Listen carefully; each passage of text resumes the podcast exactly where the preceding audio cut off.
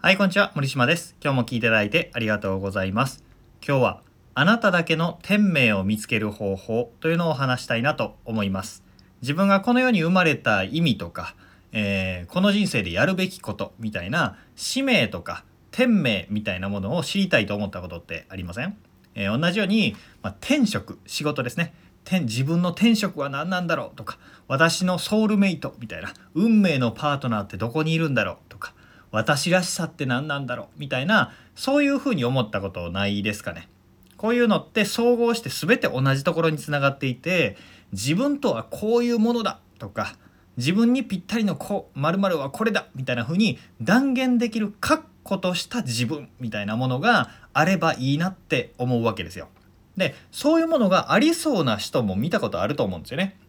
なんか芯が通っていて毎日楽しそうで、えー信頼できそうでメンタルも安定しててみたいな私は私ですからみたいな風に確固たる自分を持っているっぽい人って会ったことあると思うんですよ。でそんな風になりたいなって思うと思うのでそういう人のなり方そういう自分の見つけ方っていうのをお話したいなと思います。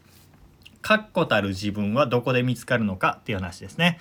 えーよくね自分探しの旅っていうのをやる人がいるじゃないですか、えーやったことあるかもしれな知れませんねでも不思議と自分見つけてきましたっていう風に帰ってくる人っていないわけですよ。で、えーそもそもねどこにも確固たる自分っていないんですよね。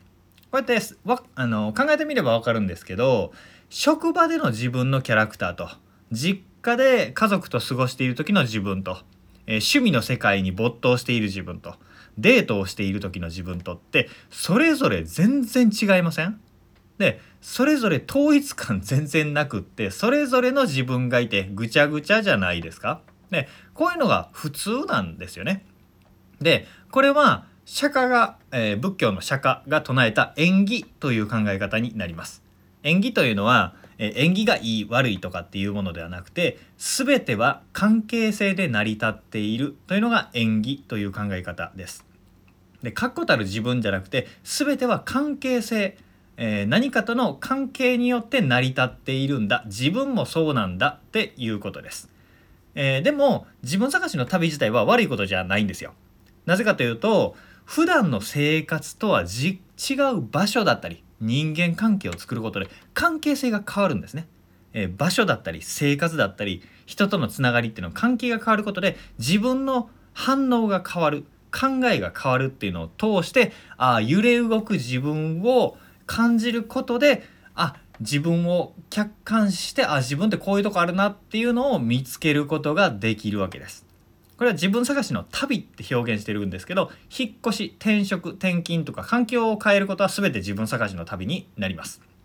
だからどこかにある確固たる自分を探してそれをゲットだぜみたいな感じじゃなくっていろんな環境を変える関係性を変えるっていうことでその変化の中で自分を見つめる機会を作るというのが自分探しの旅の本来の目的みたいなものなんですね。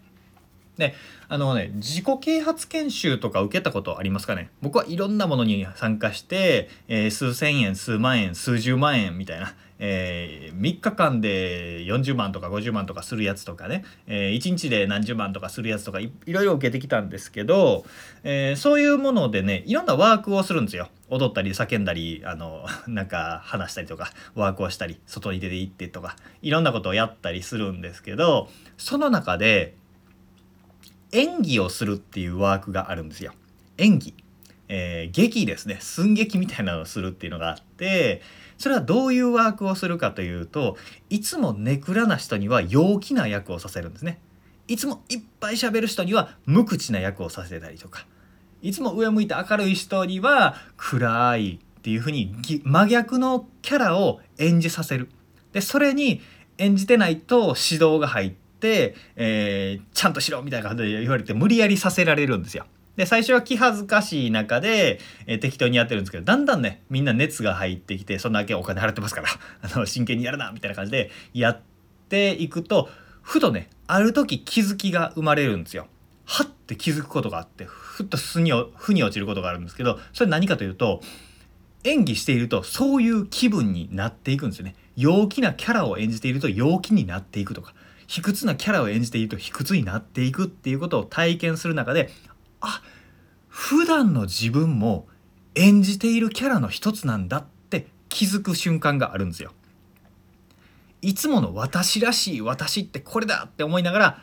えー、生活していたりとか仕事をしていたりとか人と付き合っていたりするわけじゃないですか。あれも演じている一つなんだっていう気づきがズバーンと入ってくるんですね。じゃあ普段から演じているんだったら自分が思う理想の自分に演じ変えられるっていうことがズバーンとねもう心の底から分かるっていうのがあるんですよ。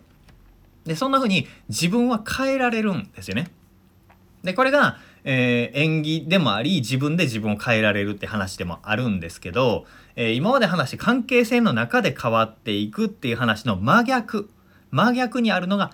アプリよりっていう考え方があるんですよ。でこれ新しい単語が出てきてはあってなるかもしれないんですけどもうちょっと頑張って聞いてくださいね。これはカント哲学で言われる言葉なんですけど何かというと理屈なしに存在する絶対的なもの唯一絶対の神みたいなえー、この世の真理みたいなこれが正解ですみたいなものです。え、これさえやっとけばいいみたいなものってアプリよりって言ったりするんですけどこういう考え方をしていると、えー、さっき最初に言った私には使命がある